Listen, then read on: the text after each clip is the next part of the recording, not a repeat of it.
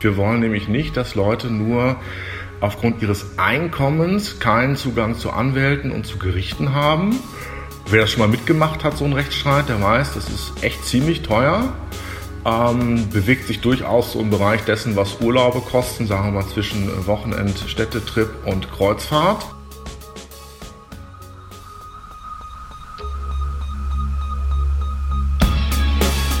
In guter Verfassung. Der Grundgesetz-Podcast. Ich sage Hallo und herzlich willkommen zu einer neuen Folge vom Grundgesetz-Podcast in guter Verfassung. Mein Name ist Rabia Schlotz und mir gegenüber sitzt Hajo Schimmerer. Hallo, Hajo. Tag auch. Äh, wer Anmerkungen zu unserem kleinen Podcast hier hat, der kann uns außerdem schreiben und zwar an grundgesetz.detektor.fm, Detektor mit K. Mhm. Ja, ich glaube, das, Und nach Detektor ein Punkt und dann FM. genau, Detektor.fm. So kann man uns also erreichen. Also falls ihr Fragen habt, Anmerkungen, Feedback.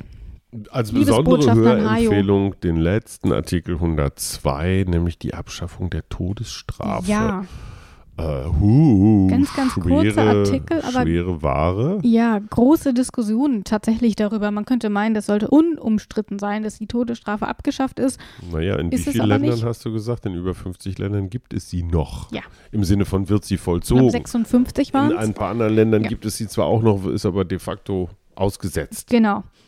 Ähm, So, von daher ähm, durchaus noch auch global betrachtet ein wichtiges Thema, aber eben auch in Deutschland lange Geschichte auch.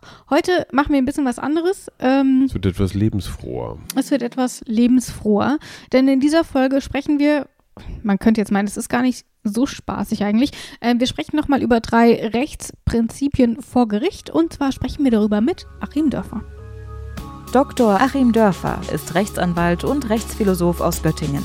Dörfer ist Autor mehrerer Bücher und diverser Artikel zum Thema des internationalen Schiedsrechts. Außerdem ist er auf kommunalpolitischer Ebene für die FDP aktiv. Bei Detektor FM kennt man ihn schon lange aus der wöchentlichen Serie Ist das gerecht, in der er mit uns aktuelle Gerichtsurteile und Debatten aus der Juristerei bespricht. In diesem Artikel 103 sind drei Grundsätze des Rechts drin, in jedem Absatz einer. So viel kann ich schon mal verraten. Es ist ein sehr fit- ordentlicher Artikel. Ja, wie fit sind denn deine Lateinkenntnisse, Hajo? Also sagen wir mal so, ich hatte dreimal in meinem Leben Latein. Erstmal einmal selber. Ich habe das große Latinum. Keine Ahnung, wie das passieren konnte. Mhm. Dann hat mein großer Sohn, glaube ich, fünf Jahre Latein gehabt oder vier. Der war auf einem altsprachlichen Gymnasium. Mhm. Und mein Kleiner, der hat es jetzt auch schon wieder fünf, sechs, sieben, acht, neun, auch im fünften Jahr. Entscheiden die sich da freiwillig dafür? Ach komm, ich mach mal Latein. Ich bin ein großer Freund des Lateinischen und zwar nicht unbedingt deswegen, weil ich das so gut sprechen kann oder sowas, aber ich glaube, dass über den Weg, also über die Beschäftigung mit Mhm. dem alten Rom, unter anderem mit Rechtsgrundsätzen, äh, ähm, es war damals in Rom die, die Geburtszeit des Christentums, äh, ganz viele Philosophen, äh, Teile von Europa sind damals schon mal, wie sagt man, neudeutsch geshaped worden. Also für mich ist Latein und alles, was damit zusammenhängt, einfach so ein so unglaublich toller Grundkurs. Äh, Asterix und Obelix äh, helfen dabei total, finde ich. Und es schadet nichts, einmal so die Grundlagen, die Mhm. Wiege der Demokratie unseres europäischen Zusammenlebens zu kennen. Deswegen habe ich meine beiden Söhne mit sanftem Druck da so hin operiert und Okay. mittendrin, wenn du halt wieder vor der nächsten Lateinarbeit bist und das Gerundium vom Gerundivum unterscheiden musst, verfluchst du den alten. 20 Jahre später, also mein Großer, der jetzt Mitte 20 ist, sagt, habe ich doch eine ganze Menge mitgekriegt, Ja. was ich jetzt so Altersgenossen voraus habe. Ja. Verstehe ich auch ein bisschen. Also ich hatte in der Schule Französisch und musste dann während meines Geschichtsstudiums in Mm. zwei Semestern noch das Latinum nachholen. Das war hingegen kein Spaß. Und, Und, ach so, und die, und die ganzen romanischen Sprachen, ne? Also Italienisch. ja, die musste ich nicht. Nein, aber, ach aber so, ja. du, du verstehst Die halt versteht man irre, tatsächlich irre besser. viel, irre viele Fremdworte, so aus dem juristischen, medizinischen versteht man besser. Bei, dass das Latein äh, angeblich helfen soll, Französisch zu kapieren, hat sich mir nie erschlossen, weil die Worte halt völlig anders ausgesprochen werden. Grundsätzlich äh, es gibt keine richtige oder falsche Entscheidung. Umberto Eco hat mal von, von, äh, von Zeichensystemen gesprochen und am Ende des Tages ist Mathematik genauso wie meinetwegen Software programmieren oder also eine Computersprache oder eben Latein ein Zeichensystem. Es werden also bestimmte Elemente nach bestimmten Regeln verknüpft, um bestimmte Wirkungen zu haben. So. Jetzt haben wir also schon viel über unsere Lateinkenntnisse gesprochen, wie es tatsächlich um sie steht. Das können wir doch jetzt mal testen, weil der erste Rechtsgrundsatz lautet mhm. Audiatur et altera pars. Du darfst nicht googeln, du, du, machst jetzt keine Aud Übersetzungsmaschine an. Altera pars. Jeder muss gehört werden, zu gleichen Teilen. Da bist du schon mal ziemlich nah dran. Wie man das dann ins Grundgesetz übersetzt hat, das hören wir jetzt. Absatz 1. Vor Gericht hat jedermann Anspruch auf rechtliches Gehör. Das ist also dann die etwas freiere Übersetzung. Du hast es eben auch schon gesagt. Das ist das rechtliche Gehör. Mhm. Äh, du warst also schon sehr nah dran. Und vielleicht willst du erstmal noch einen zunächst einen Tipp geben. Du hast schon gesagt, jeder muss gehört werden. Aber wie sieht das rechtliche Gehör dann tatsächlich aus, das so umgesetzt Gehör in der Praxis? Sieht, sieht in der Praxis zum Beispiel so aus, dass auch jemand, der sich das auch nicht leisten kann, dann zum Beispiel so einen, einen Pflichtverteidiger an die Seite bekommt, der ihm dann auch nochmal, ich sag mal, in juristisch äh, äh, zuverlässigen Worten ähm, einfach nochmal seine Sicht der Dinge, also äh, alterer Pars, andere Seite, äh, äh, zu Gehör bringt. Mhm. So, das heißt nicht, dass äh, es ist doch klar, was der gemacht hat, den verknacken wir jetzt, sondern der darf seine Sicht der Dinge, seine Beweggründe, was auch immer, besondere Umstände schildern. Das ist schon mal auf jeden Fall ein wichtiger Punkt des mhm. rechtlichen mhm. Gehörs. Wir hatten da ja auch schon ein bisschen darüber gesprochen, als wir hier zu dritt mit Alexander Thiele das Grundrechte-Quartett mhm. gespielt haben. Dort war das nämlich eine Karte, die haben wir ja verlost. Wer keins gewonnen hat, kann sich immer noch eins kaufen unter recht-unterhaltsam.de, aber das nur am Rande. Aber tatsächlich gehört zum rechtlichen Gehör noch ein bisschen mehr und Achim Dörfer erklärt uns jetzt mal was. Rechtliches Gehör ist der Dreh- und Angelpunkt äh, unseres Rechtssystems, der Dreh- und Angelpunkt der Gewähr von Recht für die Bürger und äh, ja, damit letzten Endes auch der, der Idee sozusagen zumindest von Gerechtigkeit. Das hört sich erstmal nur so klein an, ähm, so nach dem Motto, wenn ich vor Gericht bin, dann darf ich einmal auch was sagen. Aber Gehör meint tatsächlich den gesamten Zugangsweg zu den Gerichten und die Garantie wirklich umfassend ähm, die eigenen Interessen berücksichtigt zu bekommen als jeweilige Prozesspartei. Das heißt, es ist nicht nur, wenn ich schon mal vor Gericht bin, dann muss man auch hören, was ich sage, sondern ich bekomme erstmal einen Zugang zum Gericht. Und damit ist es natürlich auch ganz verschränkt mit der Rechtsweggarantie aus Artikel 19 des Grundgesetzes. Dass wir darüber gesprochen haben, ist schon über ein halbes Jahr her oder ein gutes halbes Jahr her. Aber vielleicht erinnern sich ja die ein oder anderen da nochmal dran. Da kann man also notfalls auch nochmal reinhören. Bis heute hat sich dieser Grundsatz natürlich auch ein bisschen weiterentwickelt und äh, mittlerweile gehören da natürlich auch sehr, sehr viele kleinteilige Sachen dazu. Und Achim Dörfer nennt uns mal ein paar Beispiele, damit man sich das auch ein bisschen besser vorstellen kann. Ich will mal zwei Beispiele nennen, wo das vielleicht mal plastisch wird. Ähm, das eine ist die Prozesskostenhilfe. Auch das ist eine Sache, die deswegen gewährt wird, weil es diese Gehörsgarantie gibt. Wir wollen nämlich nicht, dass Leute nur aufgrund ihres Einkommens keinen Zugang zu Anwälten und zu Gerichten haben. Wer das schon mal mitgemacht hat, so ein Rechtsstreit, der weiß, das ist echt ziemlich teuer. Ähm, bewegt sich durchaus so im Bereich dessen, was Urlaube kosten, sagen wir mal zwischen Wochenend, Städtetrip und Kreuzfahrt. Ähm, und äh, natürlich jemand, der Normalverdiener ist, aber vielleicht schon zwei, drei Kinder zu versorgen hat, ähm, ist dann möglicherweise schon Prozesskostenhilfe berechtigt. Das heißt, wir wollen hier einen gleichmäßigen Zugang zu den Gerichten haben. Das ist rechtliches Gehör. Und rechtliches Gehör ist zum Beispiel auch, ähm, wenn ich mich als Partei selbst vertrete, nehmen wir mal den Fall, und ich habe bestimmte Dinge übersehen, mich dazu zu äußern, die aber vielleicht wichtig wären und der Richter sagt sich, ja Mensch, eigentlich müsste er auch dazu was sagen. Dann gibt der Richter einen Hinweis, das äh, wird er auch im Anwaltsprozess unter bestimmten Bedingungen tun und das Richter Hinweise erteilen, sagt dann nochmal zu dem und dem Punkt was, sonst verlierst du den Prozess sowieso sofort. Auch diese Hinweise sind eben eine Folge des, der Garantie auf rechtliches Gehör, ähm, weil man eben auch so sicherstellt, dass die Parteien notfalls durch den Richter angehalten, sich zu wesentlichen Punkten nicht zu äußern vergessen.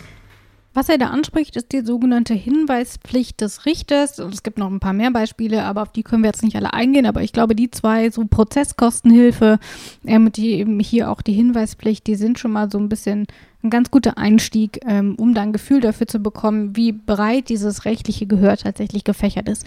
Aber viel mehr interessiert mich aber, wie lässt sich dieses rechtliche Gehör denn nach weisen. Also klar, ob ich physisch vor Gericht war, mhm. äh, das glaube ich ob lässt du die sich noch. ökonomischen Möglichkeiten hast. Genau, ich glaube, das lässt sich alles noch relativ gut überprüfen und notfalls auch belegen. Ähm, aber zum rechtlichen Gehör gehört eben auch, dass das, was ich tatsächlich dann vor Gericht gesagt habe, bei der Urteilsfindung berücksichtigt wird. Mhm. Also hat der Richter darüber nachgedacht, hat er mir überhaupt zugehört? Das ist ja durchaus auch nochmal ein Punkt. Der kann mich auch einfach auf den Zeugenstuhl setzen und dann spielt er nebenbei irgendwie, keine Ahnung, Angry Birds. Also wie lässt sich das kontrollieren, dass ich tatsächlich gehört wurde und nicht nur Wird das wirklich im da Urteil war? eventuell in der Urteilsbegründung mhm. niedergeschrieben? Der Angeklagte gab zu Protokoll oder was weiß ich. Äh, und dann finden sich da Aussagen Da. wieder, die in die Urteilsfindung mit eingeflossen sind. Ja, da hast du schon den richtigen Riecher. Abgesehen von ganz wenigen Ausnahmen bei Bagatellfällen und so ähm, muss nämlich auch jedes Urteil begründet werden. Begründung heißt ja zunächst mal, dass man eine gewisse formale Rationalität herstellt. Ähm, die Juristerei beruht eben nicht auf schieren Behauptungen, sondern sie beruht immer auf begründeten Annahmen. Das ist erstmal ganz wichtig. Das zwingt den Richter zum Nachdenken. Das gibt den anderen die Möglichkeit, es nachzuvollziehen. Und in so einem typischen ähm, Zivilurteil zum Beispiel wird dann eben dargestellt, was die einzelnen Parteien gesagt haben. Und alles, was wesentlich für die Urteilsfindung ist, was also wesentlich ist für die einzelnen Merkmale der Paragraphen, die ich anwende. Ähm, also wenn es um Kaufrecht geht, muss der Richter eben irgendwo im Urteil dann auch feststellen, dass hier tatsächlich ein Kaufvertrag vorlag. Ähm, das ist eben im Urteil darzustellen. Es ist eben entweder als unstreitig darzustellen, wenn beide Parteien ähm, sagen wir mal, übereinstimmend der Auffassung war, dass es sich hier um einen Kaufvertrag für einen VW Golf äh, gehandelt hat. Oder ist es eben als streitig darzustellen. Die eine Partei sagt, ich kriege aber noch die 10.000 Euro dafür und die andere Partei sagt, ich habe sie aber schon gezahlt. So, das ist dann ähm, im Rahmen eines äh, Urteils, das darüber befindet, sind da 10.000 Euro zu zahlen oder nicht, ist das alles darzustellen und dann haben die Parteien tatsächlich die Möglichkeit, dann nachher sich das in der Urteilsbegründung anzuschauen, sich auch vorher durchaus äh, schon in Verhandlungsprotokollen anzuschauen. Auch die werden nicht in allen Fällen aufgenommen, aber teilweise eben schon. Ähm, und wenn man dann meint, ups, äh, da sind ja Sachen, die ich gesagt habe, vergessen worden, dann gibt es also zum einen die Möglichkeit einer, eines Protokollberichtigungsantrages und zum anderen gibt es dann die Möglichkeit, äh, in, in Rechtsmittel zu gehen. Hast du dir schon mal jemals in deinem ganzen Leben irgendeine Urteilsbegründung tatsächlich durchgelesen? Ähm, ja, und zwar in meinem eigenen Fall. Aha. Ich erzählte es, glaube ich, schon mal. Ich bin ähm, Schwerverbrecher. Schwerstverbrecher. Ich habe mal in einer Fernsehsendung über einen Bundestagsabgeordneten gesagt, er sei, er sei ein Borderliner. Mhm. Das war allerdings in einem Kontext. Ja, also ein Abgeordneter, der dafür bekannt ist. Oder Ging war irgendwie das? auch um Waffeln und so, ne? Also, nee, dass er eine Waffel hat, das habe ich mal über Joachim Gauck so, gesagt, na aber das, das aber sehr zärtlich, also ganz leicht, habe ich Mhm. gesagt, so altersbedingt, so wie ich auch, hat nicht jeder Okay. einen an der Waffel. Nee, Borderliner und ähm, wenig später bekam ich von einem Anwalt einen Brief, ich sollte das gefälligst äh, unterlassen, ne, diese klassische Unterlassungserklärung unterschreiben, das kostet mal eben schnell einen Tausender. Im Wesentlichen Geld, was der Anwalt sich einsteckt. Und ich habe gesagt, nee, die Unterlassung unterschreibe ich nicht, weil das, wie gesagt, in dem gesagten Kontext dieser Fernsehsendung, wie ich fand, von der Meinungsfreiheit gedeckt war. Erstinstanzlich habe ich verloren. Und da habe ich mir die Urteilsbegründung durchgelesen. Und die Urteilsbegründung fußte auf der durchaus nachvollziehbaren Argumentation, dass Bo das Borderline-Syndrom ähm, tatsächlich eine psychische Erkrankung Mhm. ist, das auch so eine Nummer hat in diesem Katalog der Erkrankungen. Also es ist nicht einfach nur so eine gefühlte Sache, sondern gibt es tatsächlich eine diagnostizierbare Krankheit und damit hätte ich dem Mandanten ja ein, ein, ein Kranksein, ein psychisches Kranksein unterstellt, was nachweislich nicht äh, da war. Und insofern sei das, äh, äh, sei das eben nicht mehr von der Meinungsfreiheit gedeckt, sondern ich weiß gar nicht, wie nennen das dann Beleidigung, Schmähkritik oder irgendwie sowas. Und das habe ich mir alles sehr, sehr ordentlich, auch mit Hilfe des Anwalts, der dann ja immer wieder Übersetzungsleistungen erbringen muss. Wie Ja. meinen die das? Durchgelesen und dann entscheidest du, gehst in die nächste Instanz. Weißt du noch, wie lang diese Urteilsbegründung war? Nur grob. Waren es zwei Seiten oder waren es zehn? Eher drei, so, vielleicht auch vier. Also nicht, Es war nicht endlos, aber es war auch nicht hingeschludert. Mhm. Also nicht so mal eben Satz so. Also es bezog, vor allen Dingen nahm es auch Bezug auf andere Urteile. Mhm. Also ähm, manche, die einem so bekannt sind aus, aus, aus, der, aus der jüngeren oder älteren Rechtsprechung, andere, die man gar nicht kannte. Und das war schon ganz schön kompliziert. Also im Sinne von derjenige, der das verfasst hatte, hatte sich tatsächlich zwei, drei Gedanken gemacht. mir war nämlich gar nicht klar, also ich habe mir so eine ähm, Urteilsverkündung immer mal, wenn irgendwie so Begründung? Begründung, genau, ähm, immer wenn die mal irgendwie in irgendeinem Artikel erwähnt wurde, habe ich da mal drauf geklickt und so ein bisschen durchgescrollt, aber so richtig aufmerksam gelesen hatte ich noch keine und deswegen war mir auch gar nicht so bewusst, dass das so detailliert sein muss und eben auch unter dem Bezug auf das rechtliche Gehör eben auch belegbar sein muss. Ich frage mich, ob du jetzt als Betroffene zum Beispiel wiederum gegen eine Urteilsbegründung Einspruch einlegen kannst, weil du sagst, das ist mir jetzt nicht gut genug begründet. Diese Frage habe ich mich auch gestellt. Also nicht explizit an diesem Beispiel, Ja. aber wenn wir mal davon ausgehen, was mache ich denn, wenn ich das Gefühl habe, ich wurde nicht gehört, mein rechtliches Gehör Genau. wurde verletzt, das wurde nicht umgesetzt. Ähm, wie kann ich mich denn da dagegen wehren? Kann ich einfach sagen, hallo, ich will hier auch was sagen oder ich finde, da sollten die noch mal ran. So, wie sind da meine Möglichkeiten? Und ähm, Verfassungsklage. sowas. Und Achim Dörfer erklärt uns das, welche Möglichkeiten Mhm. es tatsächlich gibt oder auch nicht Spannend. gibt. Im Verfahren selber jetzt förmlich kann ich erstmal nichts dagegen tun, wenn der Richter einen Zeugen nicht lädt.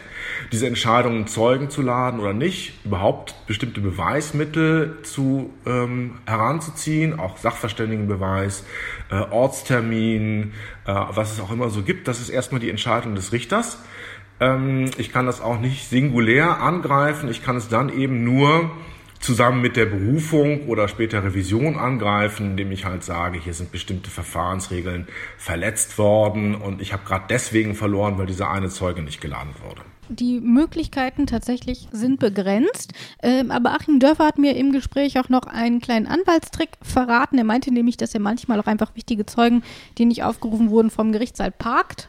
Und wenn die schon mal da sind, ja, dann kann man ja auch mal kurz hören, was sie zu sagen haben. Äh, funktioniert eigentlich auch immer ganz gut. Also zumindest Zeugenparken. Sowas, genau. Also zumindest äh, für solche Fälle, wenn ein Zeuge nicht geladen wird, man aber glaubt, dass der wichtig wäre, das funktioniert dann schon mal. Für alles andere muss man dann eben tatsächlich, kann man vielleicht Einspruch und so erheben und vielleicht mal was ins Protokoll schreiben lassen. Aber wie, wie kann man den Richter jetzt unter Druck setzen, wenn der irgendwas nicht will oder rummault oder zickt? Also es, äh, idealerweise setzt man ja Menschen unter Druck, indem man ihnen Aussicht auf Mehrarbeit, äh, auf Nachtschichten und Überstunden in Aussicht stellt. Und dann sagen sie, ja gut, dann hole ich jetzt lieber den Zeugen, als dass ich den ganzen Quatsch irgendwie in drei Monaten nochmal neu aufrollen muss. ja, kann sicherlich sein, Ja. dass man vielleicht einfach so nervig ist und permanent auf diesen Zeugen pocht und den ganzen äh, Nerven hilft. Dings aufhält, den ganzen, die ganze Verhandlung aufhält. Und wie gesagt, eben dann im Nachhinein. Man kann sagen, aber wenn sie das jetzt nicht machen, dann fechte ich am Ende das Urteil Mhm. an. Ich kann mir vorstellen, dass viele Richter da auch jetzt nicht so ultra Bock haben, dass ihre Urteile die ganze Zeit irgendwie nochmal geprüft werden. Und dann vielleicht lieber den einen oder anderen Zeugen nochmal reinholen. Aber nun, ich stehe jetzt auch nicht so häufig vor Warst Gericht du so richtig. Zeuge irgendwann? Nee. Wer hier jetzt aber noch äh, quengelig um die Ecke wartet, das sind eben dann nicht nur Zeugen, kleines Wortspiel, äh, sondern das ist auch Absatz 2. Und äh, was der uns zu sagen hat, das hören wir uns jetzt an. Absatz 2. Eine Tat kann nur bestraft werden, wenn die Strafbarkeit gesetzlich bestimmt war, bevor die Tat begangen wurde. Auch hierfür gibt es den passenden lateinischen Begriff nulla poena sine lege. Keine Strafe ohne Recht. Genau. Da bist du schon mal topfit. Also kein Mhm. Wunder, dass du dein großes Latinum Ja, bekommen das war hast. jetzt aber auch wirklich Das, das konnte sogar ich Sehr, mit meinen ja, ja, wirklich ja. popeligen Lateinkenntnissen übersetzen. Das heißt keine Strafe ohne Gesetz. Und was bedeutet das dann? Etwas ausführlicher, wenn wir es nicht einfach nur übersetzen, sondern auch interpretieren. Achim Dörfer. Ich kann nur bestraft werden, wenn es ein Gesetz gab, was das vorher anordnet. Ähm, das ist eine Vorschrift, die sich ganz speziell auf das Strafrecht bezieht. Da darf es keine rückwirkenden Gesetze geben. Äh, Das ist in anderen Bereichen des äh, Rechts durchaus unter bestimmten Bedingungen möglich. Es gibt also unter bestimmten Bedingungen durchaus rückwirkende Steuergesetze oder rückwirkendes Zivilrecht. Im Strafrecht darf es das nicht geben, weil wir davon ausgehen als Juristen, ähm, das ist vielleicht ein bisschen altertümlich, aber dass der Mensch sozusagen eine volle Willensfreiheit hat. Wenn wir annehmen würden, er ist ohnehin durch ähm, seine Synapsen und seine DNA zu 100 Prozent vorgeprägt, könnten wir das Strafrecht ja gleich über Bord werfen, weil dann gäbe es ja keine individuelle Schuld mehr. Wir gehen also schon davon aus, dass der Mensch seinen Willen steuern kann, aber dann wollen wir auch so fair sein, ihm vorher zu sagen, was ist verboten, was ist nicht verboten, damit er sich danach äh, einrichten kann. Und äh, es äh, ja, ist quasi schon ein, ein Verstoß gegen dieses Menschenbild des verantwortlich handelnden Menschen, wenn man im Nachhinein festlegt, also pass mal auf, das war jetzt doch strafbar, was du damals gemacht hast, obwohl es doch gar kein Gesetz dazu gab. Man will den Leuten also schon vorher sagen, was sie erwartet, wenn sie eine Strafe begehen. Mhm. Findest du das fair? Ähm, ja, das ist der eine Aspekt und der andere, und da sind wir wieder interessanterweise beim Thema Rache. Wenn ich jetzt irgendwas zu einem Straftatbestand erkläre, was es zum Zeitpunkt der Tat nicht war, kann ich dich natürlich auch, wenn ich jetzt böse bin, ähm, schwierig. Mir fällt da sofort dieses Cum-Ex-Dings ein, was ich immer noch nicht so ganz genau verstanden habe, aber das bestimmte Wertpapiere oder Aktien, die aber gar nicht mal wirklich gekauft wurden, sondern nur zum Schein mit geliehenem Geld oder so, so ein paar Mal hin und her verballert wurden. Dann wurden irgendwelche Steuern erstattet und äh, da wurde der Fiskus, was ja immer ein anderes Wort ist für uns alle, ähm, ganz ordentlich behumst mit Hilfe von deutschen Banken im Milliardenbereich. Und hier kann es zum Beispiel sein, dass es kein Gesetz dagegen gab, gegen dieses Hin und Her überweisen und sich Steuern erstatten lassen. Und obwohl es für unser Rechtsempfinden ähm, irgendwie sehr, sehr schmuddelig, ölig, eklig ist, kommen die eventuell mit diesem Rechtsgrundsatz davon. Aber wie gesagt, ich, ich spreche da sehr laienhaft. Aber das Ja. ist für mich so eine, so eine Situation, ähm, ja, wo unklar ist, gab es da eigentlich Gesetze, präventive. Genau, aber grundsätzlich ist dieser Grundsatz natürlich durchaus nachvollziehbar und natürlich fair. Also das muss man schon sagen. Man kann nicht sagen, ähm, als du das und jenes getan hast, war das zwar noch nicht verboten, jetzt aber schon. Und weil du das vor 20 Jahren oder vor fünf Jahren Mhm. gemacht hast, ähm, verknacken wir dich dafür jetzt trotzdem, obwohl man damals noch gar nicht gegen irgendein Gesetz verstoßen hat. Ja. Bei diesem Grundsatz gibt es übrigens noch vier Unterpunkte, äh, die dabei zu beachten sind. Und welche das sind, das hören wir jetzt. Nulla poena sine lege. Ohne Gesetz keine Strafe, so steht es im Grundgesetz. Dass das Gesetz tatsächlich auch irgendwo steht, ist dabei ein wichtiger Bestandteil. Nur wenn ein Straftatbestand auch schriftlich festgehalten ist, ist er gültig. Nulla poena sine lege scripta. Eine Verurteilung aufgrund des Gewohnheitsrechts ist damit nicht zulässig. Hinzu kommt, dass diese niedergeschriebenen Gesetze auch konkret sein müssen. Zusätze, die den Straftatbestand ungenau erweitern, sind unzulässig. Nulla poene sine lege certa. Dritte Ausprägung, die Rückwirkung. Nulla poena sine lege praevia. Niemand darf für etwas verurteilt werden, was zum Zeitpunkt der vermeintlichen Tat noch nicht strafbar war. Und viertens, das Analogieverbot. Richterinnen und Richter dürfen keine Gesetze zur Verurteilung heranziehen, wenn diese nicht tatsächlich den Tatbestand beschreiben. Eine entsprechende Interpretation, um den Beschuldigten zu benachteiligen, ist unzulässig. Zu seinen Gunsten darf die Interpretation allerdings ausfallen. Da hängt also einiges dran und wie auch bei unserem ersten Absatz geht dieser Rechtsgrundsatz ein ganzes Stück zurück, aber nicht ganz so weit wie das rechtliche Gehör. Äh, tatsächlich stammt dieses Prinzip aus der Aufklärung und wurde insbesondere durch Paul Johann Anselm von Feuerbach geprägt. Mhm. Äh, wer war das? Feuerbach war ein Rechtsgelehrter aus dem 18. und 19. Jahrhundert und er gilt eben als Begründer des modernen Strafrechts. Aber es ist nicht der Philosoph Feuerbach, ne? Rechtsgelehrter, ich Weil glaube, der heißt der war schon. Ludwig Feuerbach. Dann war's aber der nicht. wahrscheinlich eine Aber erinnerst du dich an ähm, Ja, Häuser? Wie heißt dieser Junge? Häuser, Kaspar Hauser. Ja, genau. Der war der, ja nicht Ziehvater, aber der war eben mit Kaspar Hauser Ja, äh, eng verbunden und hat sich so ein bisschen um ihn gekümmert und hat sich eben auch ähm, mit solchen ähm, psychologischen mhm. ähm, Verhältnissen beschäftigt. Das war das eine, was er gemacht hat. Aber er hat eben unter anderem auch das bayerische Strafgesetzbuch verfasst. Also auch hier nochmal Mhm. was sehr Praktisches und eben, wie gesagt, so das moderne Strafrecht maßgeblich geprägt. Und dieser Grundsatz, also ohne Gesetz keine Strafe, äh, der ist damit schon über 200 Jahre alt und eben mittlerweile überhaupt nicht mehr wegzudenken aus Mhm. der Juristerei. Das bedeutet aber nicht, dass dieser Grundsatz nicht auch mal immer wieder für Diskussionen sorgt. Äh, Beim Straftatbestand des Mordes zum Beispiel. Hast du eine Idee, was da problematisch gewesen sein könnte? nö. Nö? Nö. Achim Dörfer. Hilf mir, äh, der ja, weiß es der weiß natürlich es auf jeden wieder. Fall und der erklärt es uns jetzt auch. Wir hatten äh, immer eine Verjährung von Mord seit Anbeginn des äh, Strafgesetzbuches, was äh, letztlich im Rahmen des Deutschen Reiches äh, 1870, 71 äh, sowas erlassen wurde, aber ähm, durchaus in seinen Textwurzeln sogar bis 1821 zurückgeht. Äh, immer hatten wir eine Verjährung da auch für Mord. Ähm, und dann hat man festgestellt, ähm, nach dem Nationalsozialismus bei heutige Zahlen gehen wir davon aus, 600.000 äh, Menschen, die da in die Morde verwickelt waren, ist es völlig illusorisch, äh, das irgendwann mal aburteilen zu können innerhalb dieser Verjährungsfristen. Es setzte dann auch so eine gewisse Trägheit der Justiz ein, ähm, weil durchaus die Justiz auch wiederum sehr stark mit Altnazis durchsetzt war. Das heißt, die Alliierten haben relativ schnell die berühmten Nürnberger Prozesse und ähnliche Verfahren angeschoben und dann versandete das alles irgendwie. Äh, am Ende sind nur ein paar tausend Leute von den 600.000 verurteilt worden, aber man hat zumindest dann immer gesagt, nee, jetzt müsst ihr doch noch was machen, müsst ihr doch noch was machen und hat dann eben im Bundestag ähm, die Verjährungsfristen jeweils verlängert. Und dann letztlich, ähm, weil man gemerkt hat, es laufen immer noch äh, Nazitäter frei rum, hat man das dann ganz abgeschafft und da haben wir heute die Situation, dass Mord gar nicht verjährt. Letztendlich ähm, hat sich diese Debatte ja auch gelegt und man konnte sich darauf einigen, diese Verjährung für Mord abzuschaffen. Diese Entscheidung geht auf die Verjährungsdebatte aus dem Jahr 1965 im Bundestag zurück.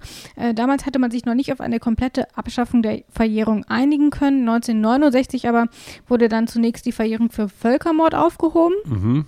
Darauf konnte man sich dann einigen und erst 1979 äh, dann auch die für Mord. Ähm, und jedes Mal wurde heftig darüber diskutiert, nicht nur, ob man das überhaupt aufheben soll, sondern eben auch, ob das dann überhaupt rückwirkend gelten darf oder ob Mhm. es dann eben wieder nur ab jetzt, wenn jetzt jemand jemanden umbringt, Mhm. dann verjährt dieser Mord nicht mehr. Und? Weil wir haben ja gelernt, ohne Gesetz keine Strafe. Damals ähm, war es noch ein bisschen anders. Diese Verjährung gab es damals noch. Wie also hat man das gelöst, dass das irgendwie trotzdem mit diesem Grundsatz hier zusammenpasst? Also wir haben genau nicht diesen Fall, wo die freie Willensentscheidung im Nachhinein dann bestraft wird, sondern wir haben die freie Willensentscheidung, es war damals strafbar und die Frage der Verjährung ist ja mehr so Richtung Strafvollzug. Ich habe ja auch als ähm, ja, Straftäter keinen Anspruch darauf, dass ich nun dieselbe Menükarte im, ähm, in der Knastmensa vorfinde wie zur Zeit der Tatbegehung. Also solche formalen Dinge können im Nachhinein geändert werden. Das ist Argument Nummer eins. Argument Nummer zwei ähm, dass auch schon im Rahmen der Nürnberger Prozesse und der Einsatzgruppenprozesse ganz klar ausgebreitet wurde. Ich, ich habe mir wirklich mal die Mühe gemacht, mich da durch diese Tausenden von Seiten zu kämpfen. Das ist echt interessant zu lesen. Auch da haben natürlich die Verteidiger schon gesagt, äh, ähm, ja überhaupt schon mal ganz grundsätzlich gesagt, ähm, hier haben doch irgendwelche Soldaten gehandelt und die haben das gemacht und unter Hitler war das überhaupt nicht strafbar. Das war sozusagen nochmal die größere Diskussion dazu. Ähm, also da kam auch schon dieses Argument, keine Strafe ohne Gesetz und äh, ja, dass äh, Juden, sind die Roma, Homosexuellen, Kommunisten ermorden, ähm, Behinderte in Anführungszeichen ermorden, war doch damals gefordert, das war doch gar nicht verboten. Ähm, aber auch da ganz zu Recht äh, haben die Ankläger gesagt und haben die Richter gesagt, das ist alles Mist, weil natürlich in jedem Soldatenhandbuch und auch im Deutschen ganz klar drin steht, dass man nicht Zivilisten äh, erschießen darf und war natürlich äh, auch im deutschen Strafgesetzbuch äh, ganz klar der Mord damals äh, geregelt war. Ähm, es wusste also jeder, was er tut und äh, auch da hatten wir dann richtigerweise überhaupt nicht das Phänomen der, der rückwirkenden Bestrafung von Dingen, die früher legal waren. Das heißt, es geht hier laut Achim Dörfer erstmal nur um diese Formalitäten. Mhm. Ähm, die Verjährung kann aufgehoben werden. Man weiß, wenn man einen Mord begeht, ich kann dafür bestraft werden, das ist illegal und wie lange ich dafür letzten Endes kriege oder wie lange das verfolgt werden kann, das spielt da erstmal nicht mit rein. Finde ich ist nachvollziehbar. Absolut. Und damit sind wir auch schon beim dritten Rechtsprinzip mhm. angelangt, bei Absatz 3. Aber bevor ich mhm. sage, was da drin steht, ich musste gerade ein bisschen schmunzeln, weil in deinem riesigen Bücherregal habe ich ein Buch gefunden, Latein ist tot, es lebe Latein. Ja, von einem alten Lateinlehrer. Ist das nicht Herr Bueb? Nee, Wilfried Stroh. Ach ja. Ja, ja ich, ich gestehe, ich habe es mal irgendwann, äh, irgendwann erworben oder geschenkt bekommen ohne da wirklich richtig viel reingeguckt zu Na, haben. Vielleicht ist diese, diese, Folge ja der Anlass. Diese Humanisten sind schon auch ein bisschen anstrengend. Ich bin dezidiert keiner. Also ich kann, es gibt ja so Menschen, die können so aus dem Stand diese ganzen, keine Ahnung was, Inschriften an alten ja. Preußentempeln oder so oder auf Friedhöfen. Lesen. Kann ich alles nicht. Ja. Äh, insofern, ich bin, ich bin kein Sektierer. Und dieses Buch ist deutlich zwei Stufen zu anspruchsvoll für mich. aber äh, wie gesagt, ich, muss ich irgendwie ein bisschen grinsen, als ich das gesehen habe. Jetzt aber Absatz 3. Absatz 3. Niemand darf wegen derselben Tat aufgrund der allgemeinen Strafgesetze mehrmals bestraft werden. So. Und damit sage ich auch den letzten lateinischen Ausspruch von mir in dieser Folge. Ich verspreche es. Nebis in idem oder genauer bis de eadem renesit actio. Also zweimal in derselben Sache keine Gerichtsverhandlung. Mhm. Oder zweimal sei in derselben Sache keine Gerichtsverhandlung. Oder einfacher, die Doppelbestrafung für eine und dieselbe Straftat ist ausgeschlossen. Mhm. So. In Juristendeutsch heißt das dann auch Strafklageverbrauch. Aber was das dann tatsächlich auch ein bisschen ausführlicher bedeutet, Achim Dörfer erklärt. Das äh, ist äh, quasi die Garantie, dass wenn ich einmal freigesprochen wurde, äh, darf ich nicht nochmal vor Gericht gestellt werden. Äh, letzten Endes so eine Menschenrechtsgeschichte im Prinzip ähm, weil natürlich so ein Gerichtsverfahren auch äh, durchaus traumatisch ist. Äh, man will jetzt nicht äh, Leute ewig dem aussetzen und sonst hätte ja auch dann die, hätten die Strafverfolgungsbehörden ja die Möglichkeit, das immer und immer und immer wieder zu probieren und äh, jemand, der dann fünfmal freigesprochen wird, hat fünfmal dieses Trauma durchlaufen müssen, das kann nicht sein. Es zwingt also wirklich dann auch die Strafverfolgungsbehörden und die Richter es beim ersten Mal richtig zu machen. Es kann sein, dass einem dadurch halt irgendwie auch mal Leute durch die Lappen gehen, ähm, mhm. weil man sie vielleicht freigesprochen hat ähm, und am Ende stellt man fest, sie waren gar nicht unschuldig. Aber dieses Risiko muss man dann eben eingehen. Achim Dörfer sagte schon, es ist auch so ein bisschen Menschenrechtswürde. Ähm, man kann jemanden nicht fünfmal durch einen Prozess schicken und das den immer wieder durchmachen lassen. Und grundsätzlich ist es in Deutschland ja auch so, dass Anklagen in der Regel nur dann erhoben werden, wenn die Staatsanwaltschaft sich auch relativ sicher ist, den richtigen zu haben. Das hat Sabine Rückert mal im Zeitverbrechen-Podcast mhm. gesagt. Ich weiß nicht, ob du den auch hörst. Ähm, aber sie erklärte damals in dieser einen Folge, wer in Deutschland angeklagt wird, der wird auch mit großer Wahrscheinlichkeit verurteilt, anders als in den USA, wo mhm. ja viel der Beweisführung erst mhm. vor Gericht mhm. tatsächlich stattfindet. Ähm, und deswegen ist es natürlich auch hier auch immer deutlich seltener, dass man mal freigesprochen wird, kommt aber natürlich auch mal vor. Und äh, dann ist es eben so, wenn am Ende rauskommt, ich war es doch, dann kann ich eben nicht nochmal angeklagt werden. Das kann aber natürlich auch dazu führen, dass mal jemand unschuldig für eine Tat bestraft mhm. wird. Eben weil es auch relativ wenig Freisprüche gibt. Was denkst du denn, was passiert, wenn er die Tat, für die er schon im Gefängnis gesessen hat, am Ende tatsächlich begeht, wenn er wieder draußen ist? Äh, Das ist ein interessanter Fall. Das ist ein interessanter Fall. Also ich werde, meine Frau ist verschwunden, ich werde mit einem Indizienprozess verknackt. Äh, dabei ist meine Frau nur mit ihrem Lover durchgebrannt und äh, lebt jetzt in Costa Rica. Ja.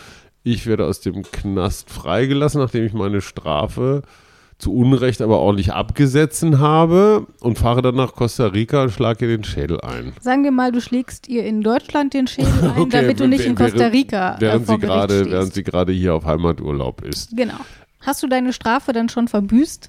Mein Bauchgerechtigkeitsempfinden sagt, "Mm, klingt charmant, Klingt charmant. klingt charmant. Ob es rechtlich tatsächlich auch so umgesetzt wird? Man sollte äh, sich sehr warm anziehen als Partner oder Partnerin eines zu Unrecht verknackten äh, Ehemörders.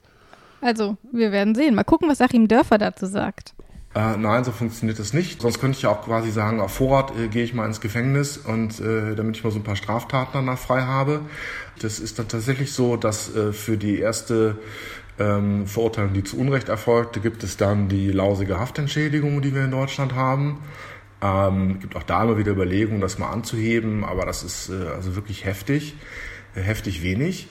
Ähm, und äh, beim zweiten Mal werde ich dann ganz normal verurteilt und äh, muss dann eben nochmal ins Gefängnis. Ob das dann irgendwie strafmildernd berücksichtigt wird, weiß ich nicht. Ich würde es als Richter wahrscheinlich eher nicht strafmildernd berücksichtigen, weil ich denken würde, das ist nun besonders zynisch.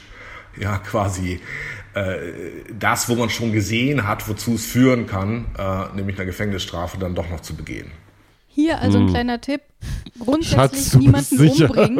äh, und äh, dann kann Toller man auf jeden Tipp, Fall. Rabea. Ja, Ja. ich helfe immer gerne. Nee, klar. Ähm, und deswegen, also da kann man dann natürlich dann doppelt in Anführungsstrichen bestraft werden. Man wurde für den Mord äh, schon Ja. verurteilt, war es aber gar nicht. Die Haftentschädigung Person reißt es noch. nicht raus, muss man Nee. auch mal sagen. Das Äh, irgendwie, Dörfer sagt ja schon, die ist sehr gering. irgendwie so ein, zwei Euro am Tag oder sowas. Ne? Selbst bei zehn Ja. Jahren kommst du auf keine nennenswerten Summen. Nicht so richtig.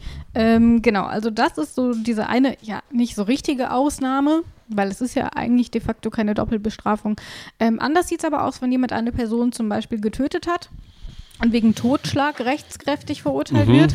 Und nach diesem rechtskräftigen Urteil kommen dann neue Indizien hervor und äh, dann kann man nicht nochmal mit einer die, Mordanklage die um eine die Ecke deutlich kommen. höhere Strafe nach sich Genau, also wenn man hätte, dann ne? irgendwie feststellt, oh, das war gar kein Totschlag, das Der war hätte Mord. zehn Jahre verdient und nicht drei. Genau. Das geht nicht. Also wenn Mhm. ich einmal mich auf ein, auf ein Urteil geeinigt habe und es auch rechtskräftig ist, das ist hier ganz wichtig, dann ist das so, dann muss ich damit leben. Ich hatte Das heißt einen, also, manche, manche Straftäter gehen in dem Bewusstsein in den Knast, dass sie ganz schön gut weggekommen sind und Ja. wissen aufgrund dieses äh, äh, Artikels 103 Absatz 3, dass sie, dass sie Schwein gehabt haben.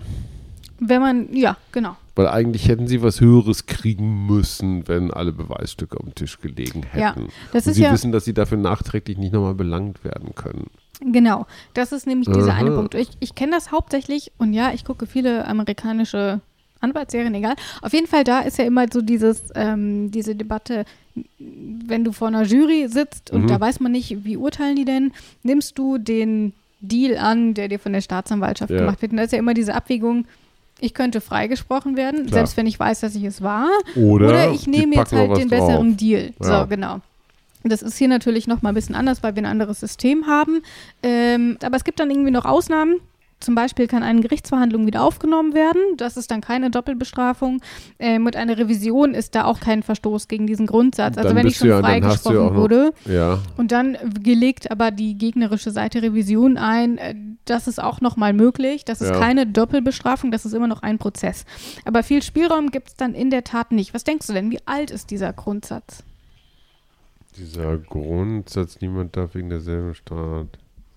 Ja, was für Strafe. Ich glaube, der ist ziemlich alt. Mhm, damit liegst du genau richtig. Tatsächlich soll Nebis in idem bis auf den griechischen Redner Demosthenes zurückgehen. Und der hat immerhin etwa 300 Jahre vor Christus gelebt. Und ich Also würde fast klugscheißen, er heißt Demosthenes. Kannst du auch so aussprechen. Sagte Cheflinguistin Ja. Rabea Schlotz. So ist es. Auf jeden Fall der. Ja, ja der Demo. Äh, und es hat sich offensichtlich bewährt. Und damit zeigt sich ja auch schon, die Römer und Griechen haben unser Rechtsverständnis unfassbar geprägt. Äh, das sind äh, teilweise Rechtsgrundsätze, die sich über Jahrtausende bewährt haben oder zumindest immer wieder gekommen sind. Ähm, und welchen Einfluss sie auch mehr als 2000 Jahre später noch nehmen, habe ich nachgefragt.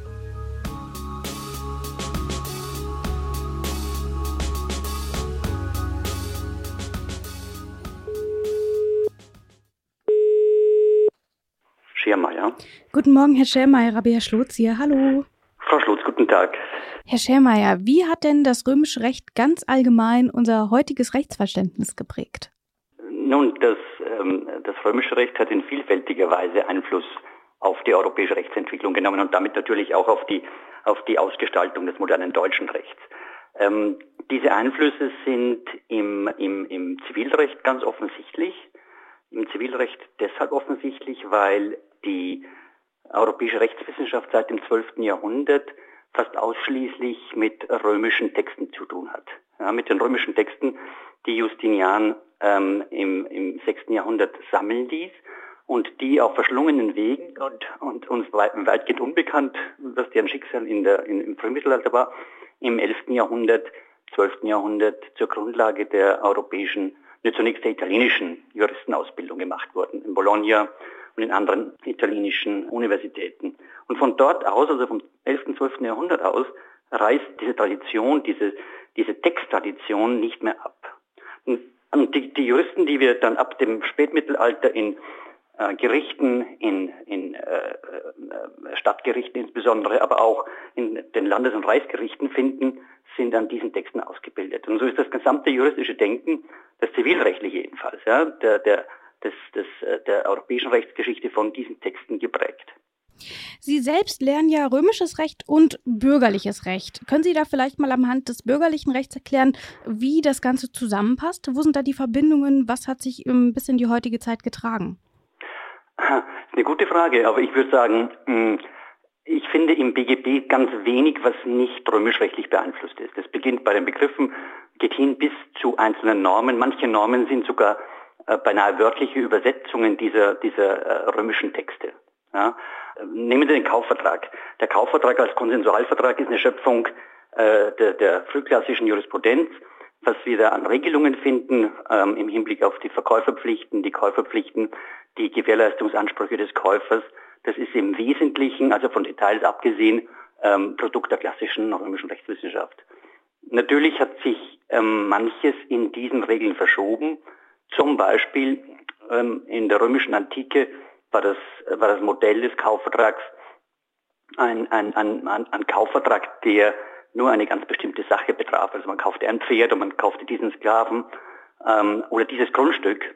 Und heute steht im, im äh, neuen BGB, das 2002 geändert wurde, steht der Kauf einer generischen Sache, einer Gattungssache im Vordergrund. Also man kauft irgend, irgendein Auto von der Stange, man kauft äh, Schuhe, die man sich im Internet bestellt, man kauft einen äh, Computer, der äh, tausendfach, zehntausendfach hergestellt wird. Also man kauft es in einer Gattung und dadurch verschieben sich auch die Verhältnisse zwischen den Verkäuferpflichten und den Käuferansprüchen. Aber die Verschiebungen sind jetzt nicht so fundamental, dass man sagen könnte, das römische Recht wäre da nicht mehr sichtbar. Ich hatte dazu auch ein Beispiel gefunden, ähm, wo es zum Beispiel darum ging, äh, dass ein Käufer eine Kuh verkauft und die Kuh ist krank und die rafft dann die ganze Herde dahin, wer dann eben in dem Fall dafür haften soll, eben der Käufer oder der Verkäufer, was ja durchaus auch typische Szenarien in der heutigen Zeit sind. Ähm, richtig, also auch das mit Kühen kommt vor, vielleicht häufiger mit Pferden als mit Kühen, aber es kommt, diese Fälle kommen heute noch vor. Und die Frage, die sich da stellt, ist, wofür haftet der Verkäufer? Haftet er nur für den Umstand, dass die Kuh oder das Pferd krank waren. Das heißt, muss er jetzt den Kaufpreis zurückgeben und sozusagen den Kauf rückabwickeln oder haftet er auch für die Mangelfolgeschäden, die durch die Krankheit verursacht wurden?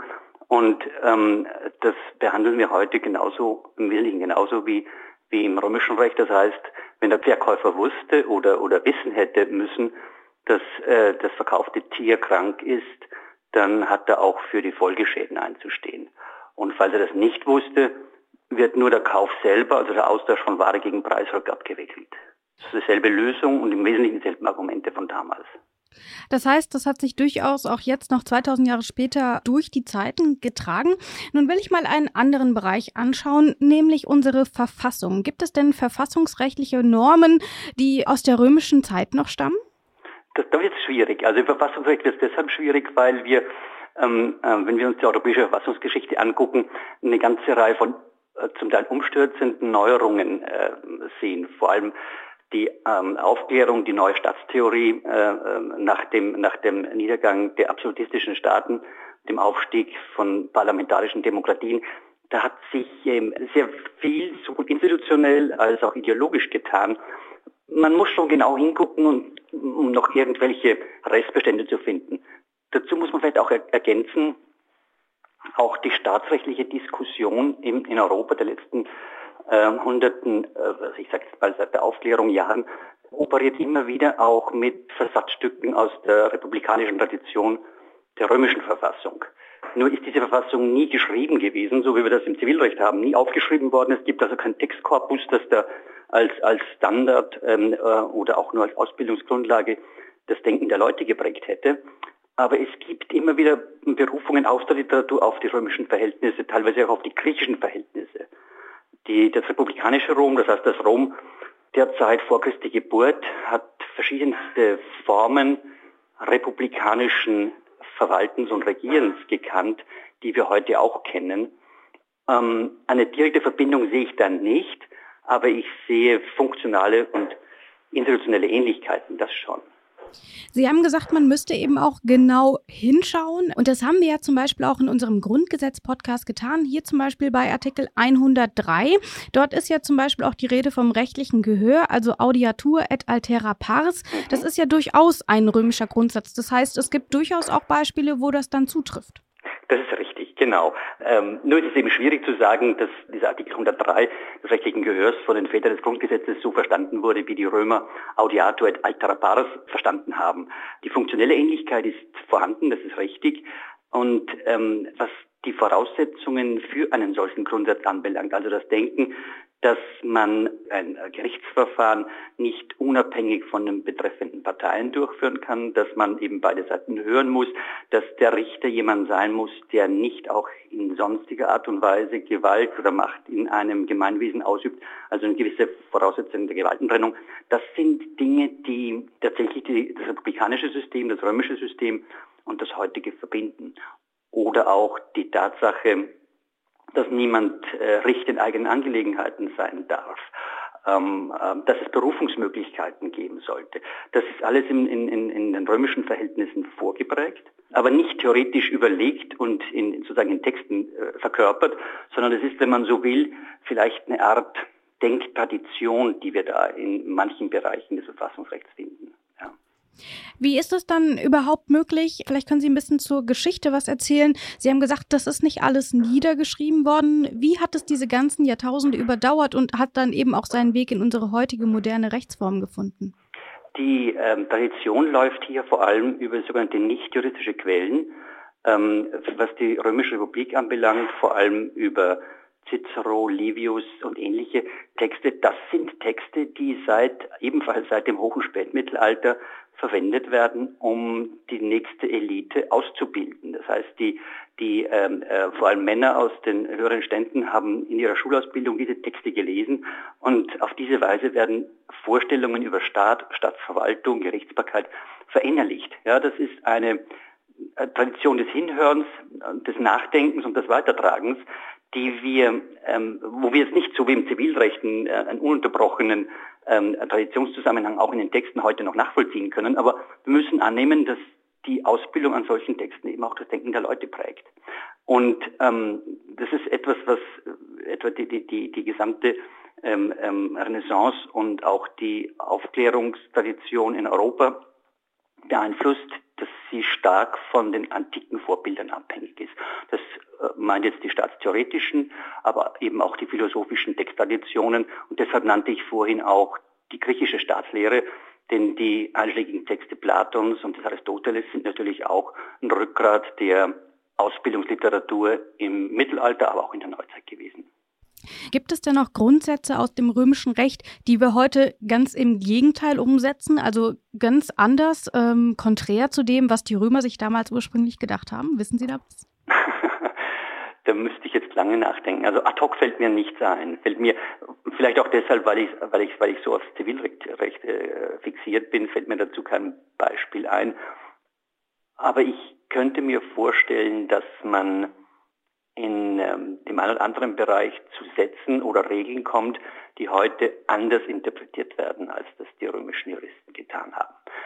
Es gibt zum Beispiel einen Satz, der uns bei zwei Juristen, zwei römischen Juristen überliefert ist, der lautet in etwa so, ähm, in Verträgen ist es gestattet, dass der eine den anderen übervorteilt. Ja, das steht einfach so da. Und ähm, ähm, heute würden wir, wenn wir sowas hören, würden wir sofort zurückschrecken an das äh, Verhältnis von, von Unternehmen und Verbraucher denken, an die Marktmacht von Unternehmen, die tendenziell immer dazu dahin geht, Verbraucher auszubeuten, unter Anführungszeichen. Oder denken Sie an die Diskussion über die über, überhöhten Mieten derzeit. Ne? Die bösen Vermieter beuten die armen Mieter aus und äh, ziehen denen den letzten Euro aus dem Sack. Das würden wir schon so ein Satz, dass also in Vertragsrecht jeder den anderen übervorteilen darf, würden wir heute nicht in der Form akzeptieren. Man muss aber dazu sagen, dass die Römer, wenn man die Kasuistik anguckt, diesen Satz auch nicht eins zu eins umgesetzt haben, sondern ganz klar unterschieden haben zwischen ähm, gemeinschädlicher und, und, und dem Gemeinwohl erträglicher Ausbeutung. Ja, Wettbewerb muss sein, aber der Wettbewerb hat seine Grenzen. Kommen wir zu meiner letzten Frage. Was können wir denn von den Römern sonst noch lernen, wenn es ums Recht geht? Wir haben gehört, viele Grundsätze haben wir übernommen, aber gibt es vielleicht auch etwas Allgemeineres, wo Sie sagen, das hat auf jeden Fall unser heutiges Rechtsverständnis geprägt? Das ist die Vorstellung von der Gleichheit aller Rechtsgenossen, der Teilnehmer am Rechtsverkehr, gleiche Chancen, gleiche Vorstellungen und natürlich ein liberales Gesellschaftsmodell. Das heißt, ein ein Modell, wo jeder äh, der Rechtsgenossen eben nach freien Stücken und freier Wahl sein Glück suchen darf, das heißt auch seinen wirtschaftlichen Erfolg suchen darf, das ist eine ganz wesentliche Voraussetzung, dass äh, unsere, dass die römische Gesellschaft in der Form, wie ich sie berichtet habe, funktioniert, dass sie ein äh, komplexes Rechtssystem ausgebildet hat und es ist natürlich auch eine wesentliche Voraussetzung für unser heutiges Wirtschafts- und Gesellschaftssystem. Das sagt Professor Dr. Martin Schermeier von der Uni Bonn. Vielen Dank für das Gespräch, Herr Schermeier. Vielen Dank. Auf Wiederhören.